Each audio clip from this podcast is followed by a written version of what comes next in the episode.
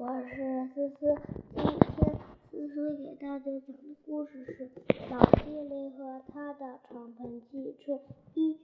从前有一个老精灵，他已经很老很老了，他开始讨厌魔法，讨厌捉弄人，他变成一个很好的长着灰白胡子的老头。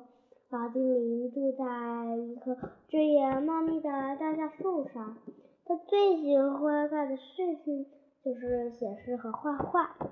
每天在太阳升起前，森林还是晨雾弥漫时，他就在小木棚的窗前写他的诗。太阳升起以后，森林显得五彩缤纷，他就背起画夹。找一处最美的地方画他的画。森林里许多人都会被老精灵写的优美的诗，许多人家里都挂着老精灵的画。二有一天，老精灵写累了，画累了，就在森林里散步。在森林边的草丛里，他发现一辆被丢弃的破旧汽车。这辆汽车从前一定很漂亮，它有红色的车身，四个圆圆的轮子，还是一辆敞篷汽车。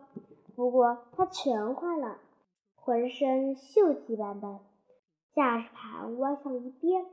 轮子也已经没气，没气了，瘪瘪的。这辆敞篷汽车的样子挺可怜。老精灵在这辆汽车前看了很久，他觉得自己的手痒痒。他年轻时驾驶过汽车，那可是一件又神奇又开心的事情。老精灵把汽车从草丛里拖了出来。他熟悉汽车，有技术又有魔法。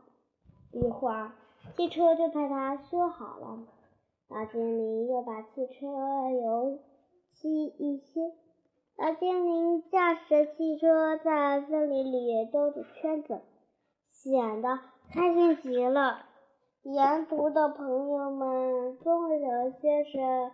兔太太、河马老爷爷和四个小弟弟都用惊喜的目光看着他，使劲儿朝他挥手。老精灵觉得神气又高兴。三，汽车的马达声激动整个森林，人人都知道老精灵先生有了一辆敞篷汽车，一辆漂亮的敞篷汽车。老子精灵开始忙碌起来。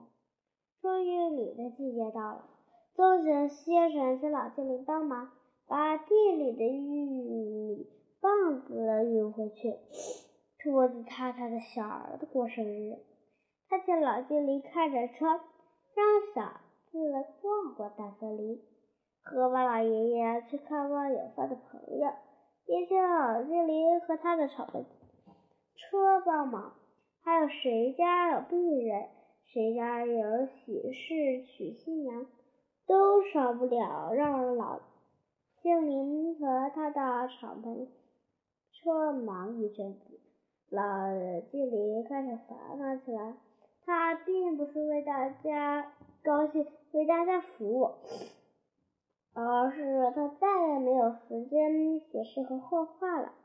每当他开着敞篷汽车奔西东奔西跑的时候，老精灵心里总有一种掉了什么的东西的感觉。四有一天，老精灵的敞篷汽车坏了，马达再也发不起来。于是，老精灵又回到大橡树上的棚屋里，又能写诗画画了。可是，当他坐在大橡树上画画的时候，他看到棕熊先生迈着沉重的脚步从地里往家中背玉米。他的河马老爷爷为了去看望老朋友，大清早就带着干粮步行出门了。看到兔子太太家的小小兔生病，大伙儿用担架抬着它去看医生。老精灵再也画不下去了，他扔掉画笔，不大为大伙儿修理起他的敞篷汽车来。不会儿，老精灵修完了，不是忙着开车为大家帮忙，而是教大家学开汽车。车子在大伙儿的手里，像在老精灵手里一样灵活。他的马达唱着歌。轮子转得飞快，在森林里一圈一圈地跑着。坐在驾驶室里的开车的棕熊先生、兔子太太和河马老爷爷又生气又开心。五老精灵又能在他的老橡树上写诗作画。看着他漂亮的敞篷汽车在朋友们的驾驶忙碌下，老精灵的诗。性大发，画意更浓了。一首好诗从大橡树上往外飞，一幅幅美丽的画从大橡树上往外传。